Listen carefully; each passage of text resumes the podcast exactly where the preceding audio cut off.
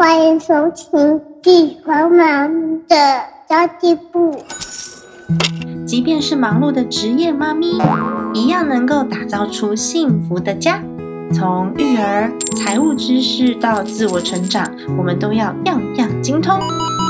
我是精算妈咪 Sandy Two，我会在这里透过自己自身经验的分享，以及访谈各个领域的专家达人，让你跟我一起打造属于我们自己的理想生活。Hello，大家好，我是陪你精算生活、创造理想人生的 Cindy Two。今天呢，要跟大家聊一聊啊，我的收入如果不够。但是呢，多种目标都要完成，我还想要投资，那该怎么办呢？其实真的蛮多人会有这样子的一个疑问。那这个问题呢，是来自于我家庭理财入门课的一个学员，他在我们课后直播 Q&A 的课程时候的发问哦。普遍你会发现在学习理财的时候，开始管理自己的金钱了，然后我做出我自己的目标了，我为我未来来做一个筹划，那就会发现啊。要存的钱好多好多，多重目标想要达成，那有限的费用不知道如何来做计划。今天这期节目我就会来跟你分享一下，在有限的收入情况之下呢，到底要如何开始做自己的财务计划哦。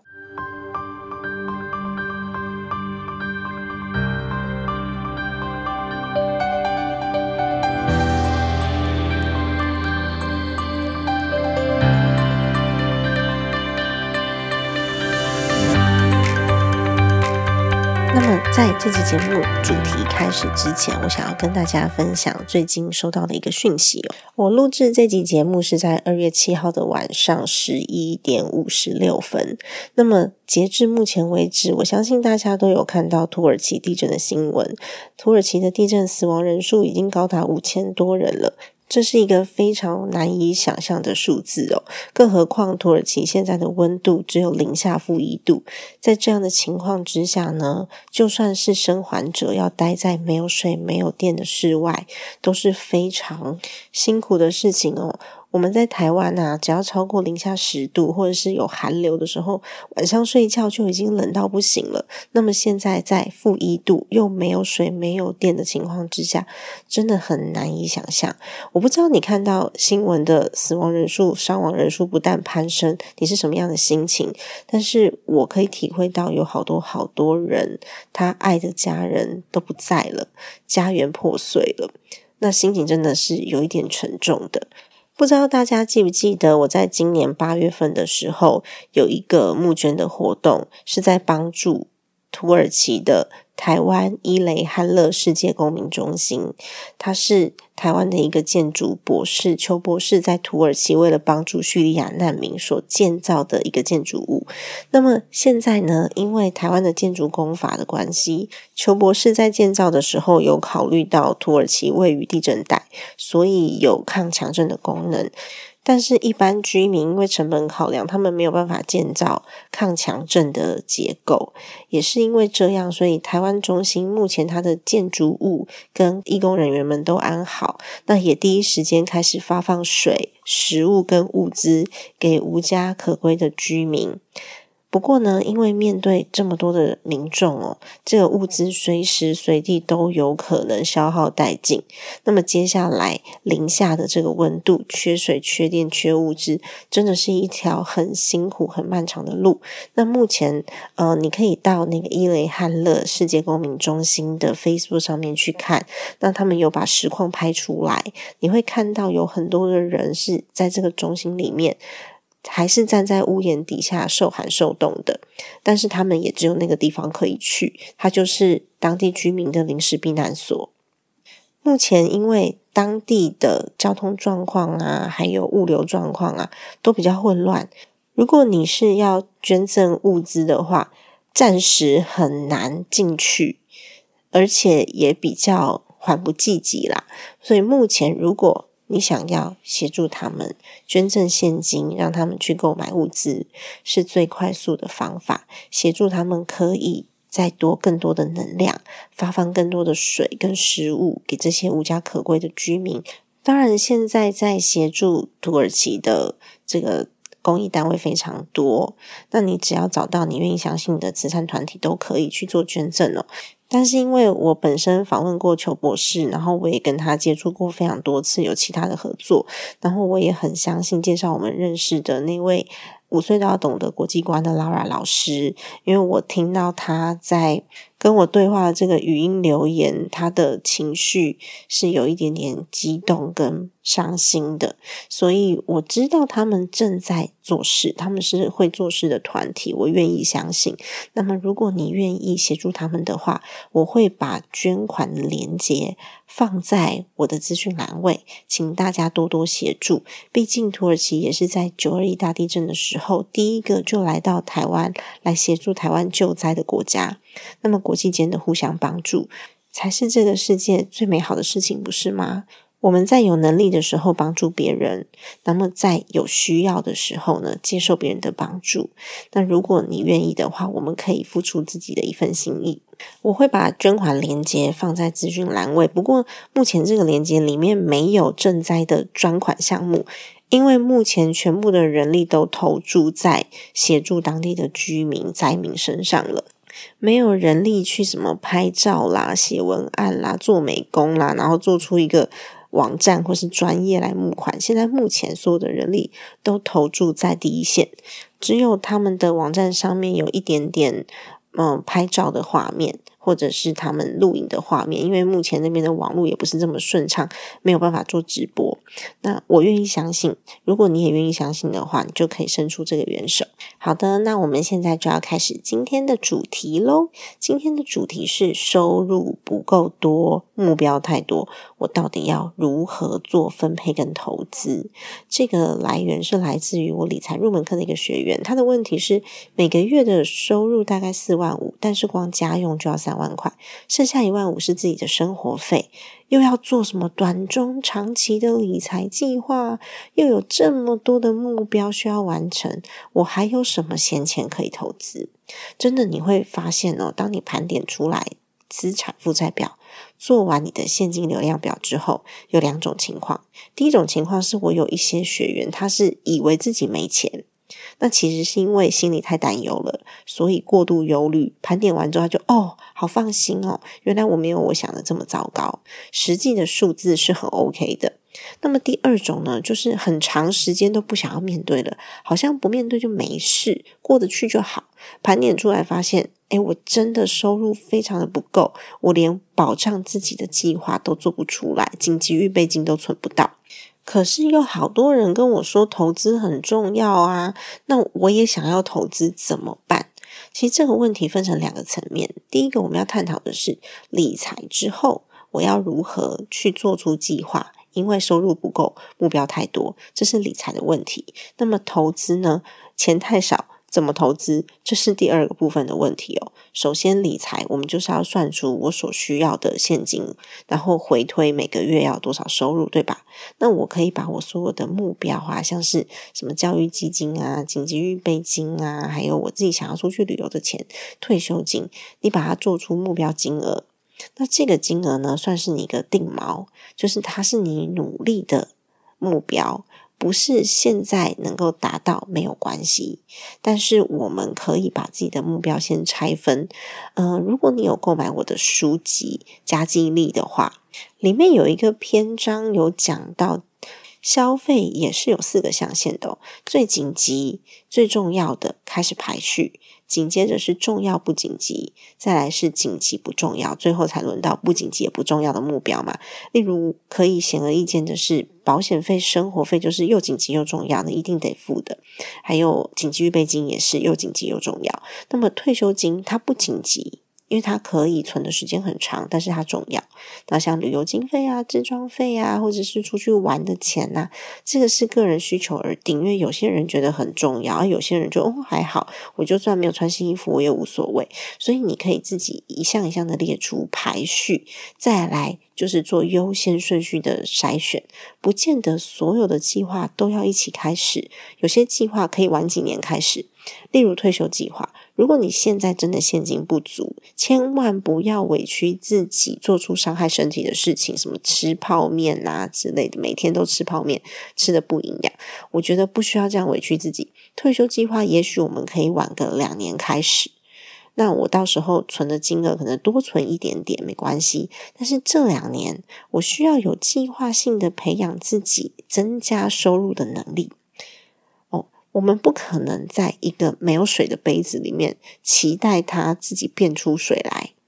它它就是干枯的嘛，所以我们必须要自己有挑水的能力，有造血的能力，往我们的这个池子里面加水哦。所以假设你发现的现金流是严重不足的，那么先不要开始想投资的事情，我们先想如何为自己造血。那么第一笔投资，我会建议你一定要投资自己的学习，因为知识的落差。就是财富的落差，有些事情你不懂，就是不懂。你就算熬个十年，没有人告诉你，你还是不懂。如果在这个阶段你不舍得投资自己学习，你就不可能有新的思维，不可能有新的视角，不可能有新的机会。那么在原本的惯性里面循环，不可能增加收入。所以。在这个阶段，不要先急着做财务性的投资，你应该要先投资自己学习，投入学习真的可以让你少赔非常非常多的钱，而且可以让你加快目标达成的速度，因为你有了能力，这是第一件很重要的事情哦。那再来是我们刚刚已经依照我的梦想计划做出了我理想中的目标了，对吧？但我无法达成啊，因为我现在收入实在是太少了，无法达成。那么我可以做出第二份的计划，是我现在可以做的目标，也就是我刚刚讲的，我可能要晚两年退休，我可能本来想要买的房子得买小一点，或是我原本想要去玩的旅游经费可能没有办法编列这么高，那我就必须要先节省我的消费支出，然后把我的目标先缩减，开始。来做目标制定、习惯养成这件很重要的事情。那么，一旦我可能两年后、三年后，我的收入追上了以后，我立刻就可以把它当成我的一个基准点。比如说，我的退休金原本可能依照我的梦想目标，我一个月得存一万五千块，但我现在只能存一千块。OK，没有关系。但是，即便是一千块，你存了一年、存了两年，也会有两万四吧。所以，当你的收入持续在增加的时候，你可以从一千块存到两千块，存到三千块，一直到你有办法存到一万五千块为止。那么，这时候呢，你的主动收入也有所提升了，你的财务管理能力也有所提升了。每一项费用都是这样去做计算的。我原本的。旅游经费，我想要去欧洲玩，但是我现在只能在台湾国旅。现在国旅其实也没有很便宜啦，我觉得国旅可能跟周遭的这些什么日本啊、韩国啊差不多价钱，不过至少比原先想要去欧洲的机票便宜，对吧？所以我先缩减我的目标。那有可能你本来想要一年出国两次，现在一次可不可以？从你缩减后的目标先开始养成。每个月达标的习惯，那么在我们主动收入能力提升的时候，我至少有一个基准点，不是从零开始哦，而且习惯也养成了，所以我自己在做这些 routine 的工作的时候，不会觉得太辛苦。所以我建议现金流不足，先不要考虑投资，不要考虑报酬率，你要考虑降低消费，维持收入。还有做出增加收入的学习计划跟工作计划，否则呢，你多会理财哦，其实你只是做了一个你没有办法实现的计划目标而已。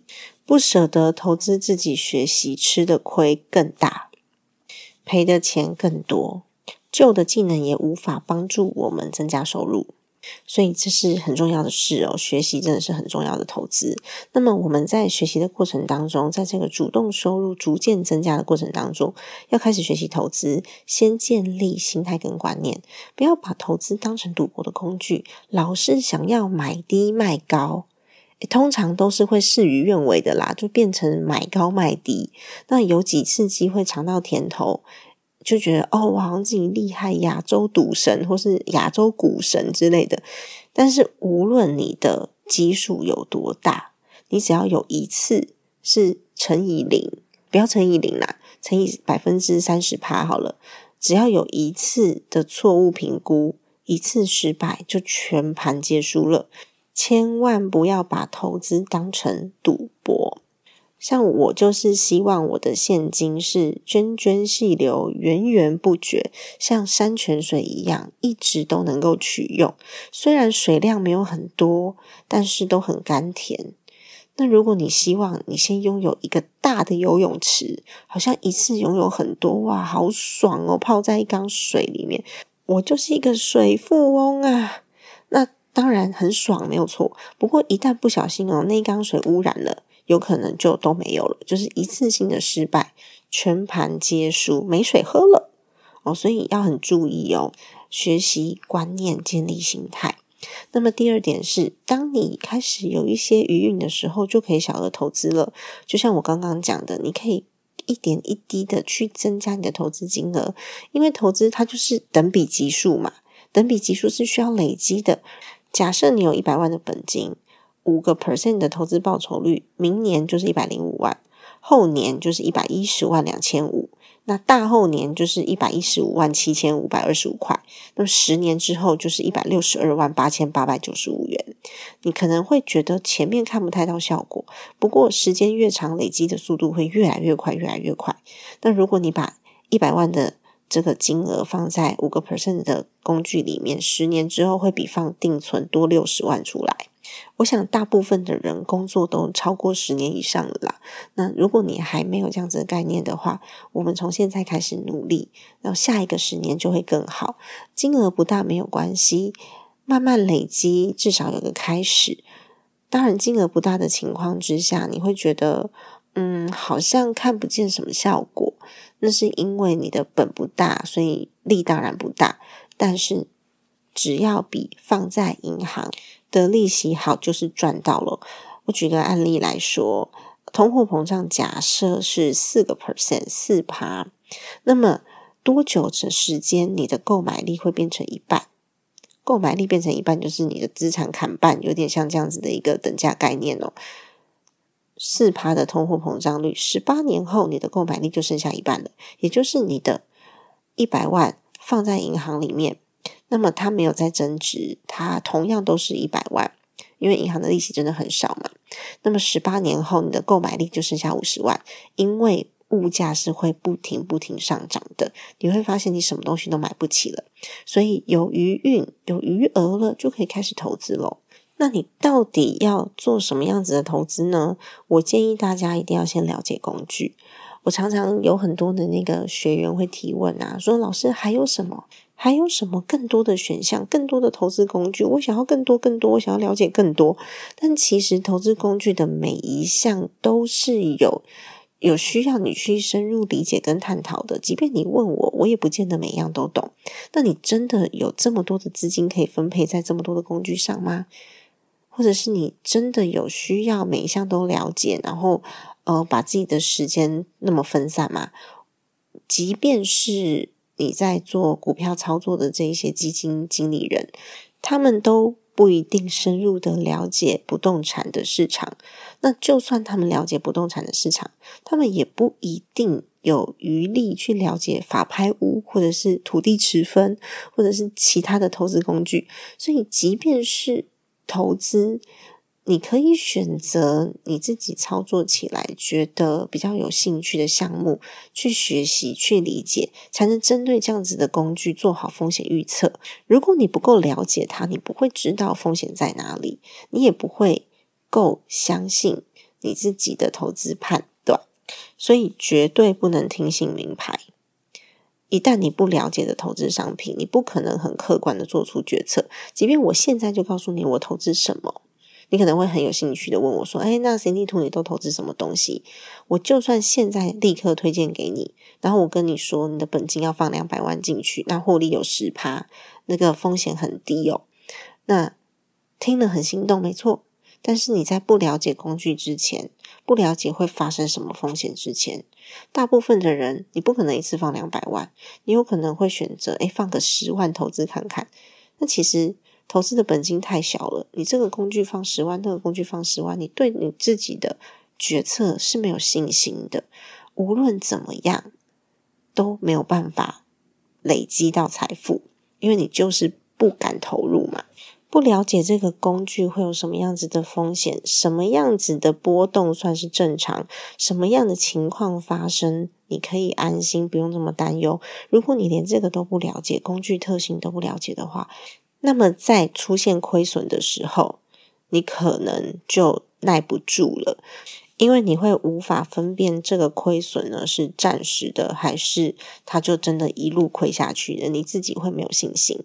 这时候呢？这种长期的投资所带来的获利，就不可能在你身上发生，因为你永远买在高点，它跌的时候你就害怕，然后就没了。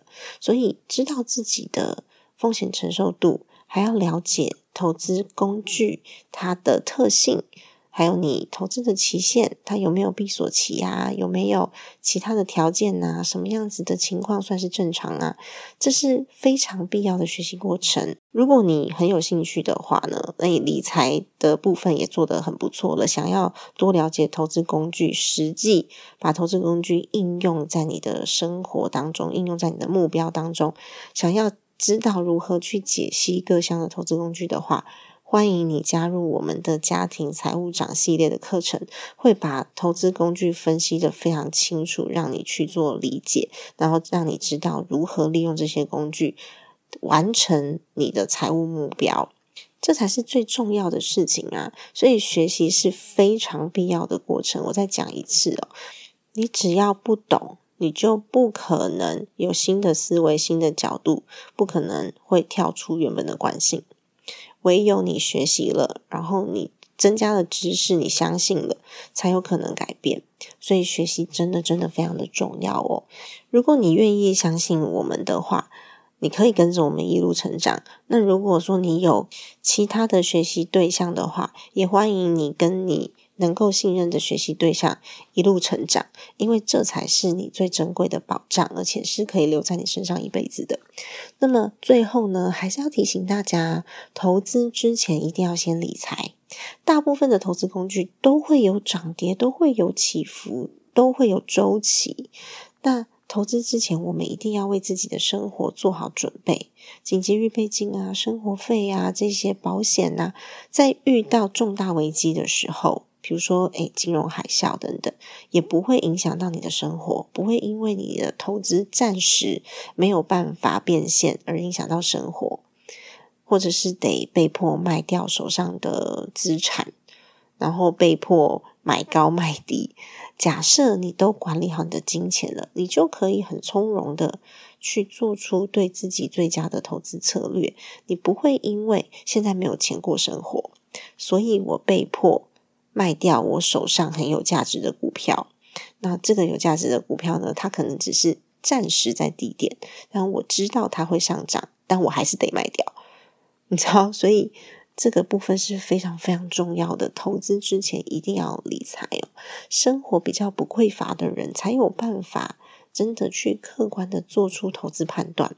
所以学习让自己的能力增强，学习管理好财务。还是第一重要的事情，是非常非常重要的事情。否则，我们投资再赚钱了，你都会发现我不会管钱，那么钱来得快，去的也很快。如果你只是想要学好理财，你对于投资的部分呢，目前还没有这么感兴趣，你可以先参考一下我们的理财入门课，一堂课才两千多块，但是我保证你的收获绝对超值。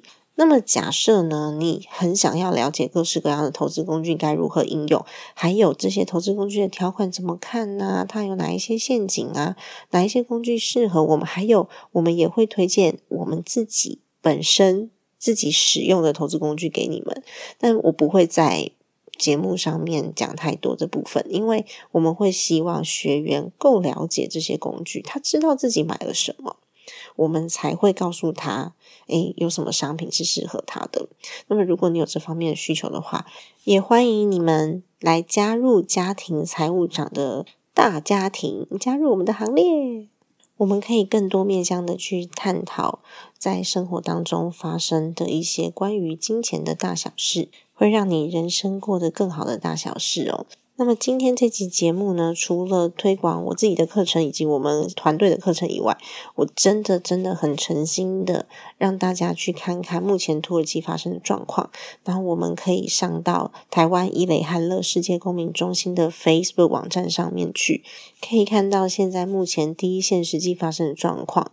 那么今天真的听到这个 Lara 老师为台湾中心奔走忙碌留下的这个语音。